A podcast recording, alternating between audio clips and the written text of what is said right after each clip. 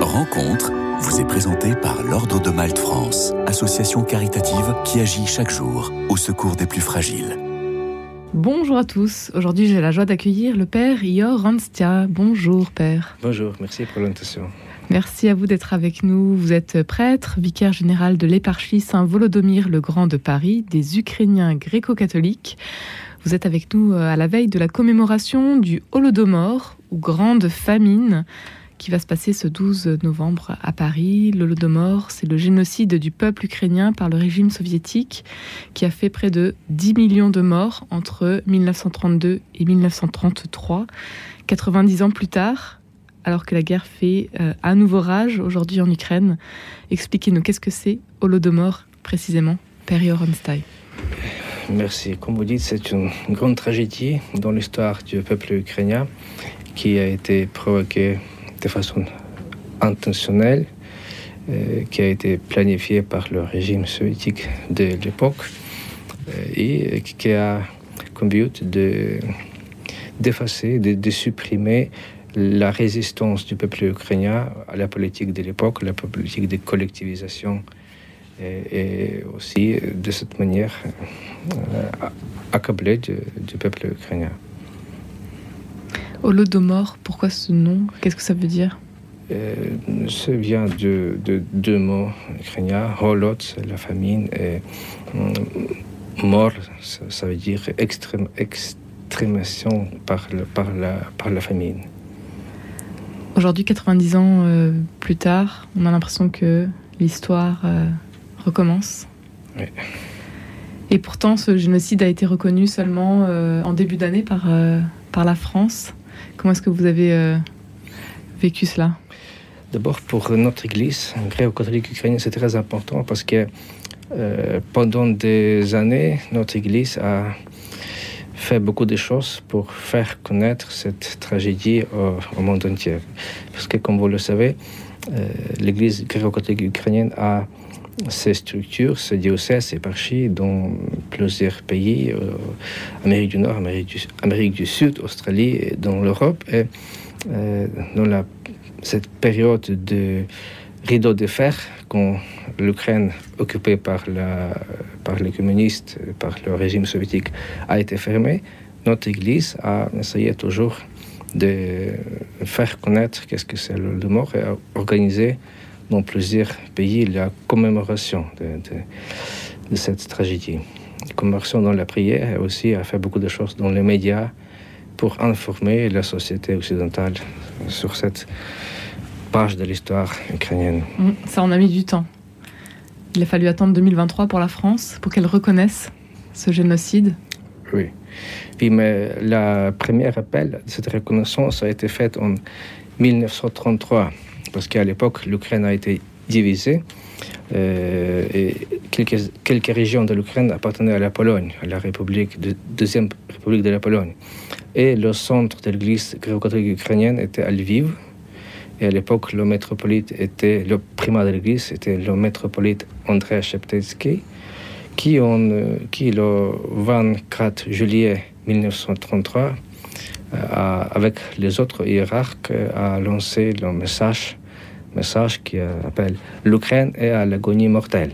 Donc il s'agit d'un euh, métropolite ukrainien gréco-catholique, euh, Uniat, comme on dit, qui a euh, levé son voix pour protéger les orthodoxes qui se sont trouvés, le peuple orthodoxe ukrainien qui se trouvé sous l'occupation russe. Et donc, si vous me permettrez, je peux lire quelques mots de ce message pastoral daté en 1933 qui a, et grâce à ce message, l'Église catholique de l'Europe a commencé déjà à découvrir cette tragédie qui a été en cours. En cours. L'Ukraine est à l'agonie mortelle. La population meurt de faim. Le système cannibale du capitalisme soviétique, fondé sur l'injustice, la tromperie, l'impiété et la privation, a réduit à la ruine totale un pays récemment riche à la vue de tels crimes, la nature humaine s'engourdit et le sang se refroidit. L'impuissant à emporter une aide matérielle à nos frères mourants, nous appelons nos fidèles à demander l'aide du ciel par la prière le, deuil national.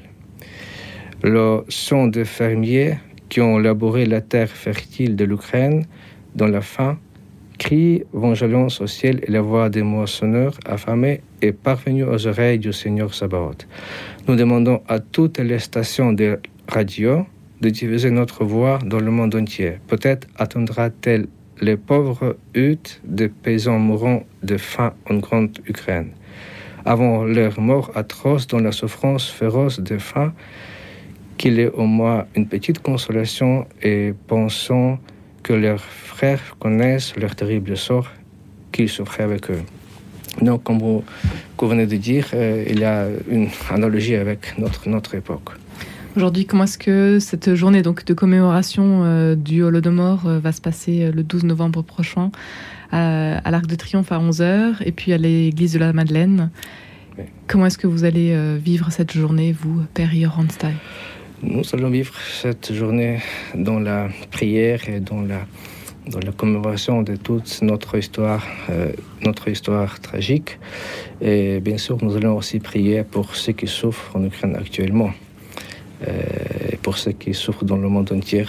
Vous êtes arrivé en 2014 en France pour vos études, mais toute votre famille est encore là-bas. Oui, ma famille reste en Ukraine. Euh, Quelles sont les dernières nouvelles que vous avez de là-bas? La plus grande difficulté pour eux est qu'ils ne voient pas quelle sera la, fin, quelle, sera la suite, comment est-ce que cette guerre va se terminer. Ça euh, touche l'espérance et c'est vraiment très difficile de vivre sans espérance. Et l'Église, comment est-ce qu'elle fait euh, pour justement euh, travailler à cette réconciliation? L'Église quand même garde l'espérance parce que c'est toujours le, le mal ne peut jamais vaincre. On essaye de, motiver des gens, trouver comment vivre la vie chrétienne dans ces circonstances difficiles.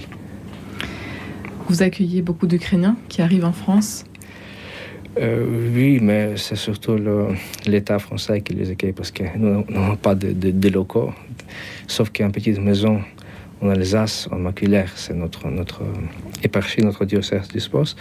Mais on essaye, de, on essaye les accompagner de façon spirituelle, mais parfois psychologique, d'être proche, euh, d'être avec toutes leurs difficultés et les aider. À l'éparchie Saint-Volodymyr euh, le Grand à Paris, comment ça se passe? Est-ce qu'il y a des Ukrainiens qui viennent vous voir, qui viennent euh, vous raconter ce qu'ils vivent? Oui, beaucoup d'Ukrainiens ici en diaspora où il n'y a pas de structure d'État Ukrainiens, euh, ils euh, cherchent l'Église, surtout les églises gréco-catholiques ukrainiennes, parce qu'il y a encore, a déjà une histoire de notre présence, et essayent de parler avec nous. Euh, ils posent des questions très difficiles. Comment voir Dieu dans, tout ça Comment ne pas perdre la foi Pourquoi les, les chrétiens, attaquent les chrétiens, ce qui se sont appelés frères. Pourquoi ils nous attaquent Ceux qui parlent la même langue, parce que quand même il y a des Ukrainiens russophones.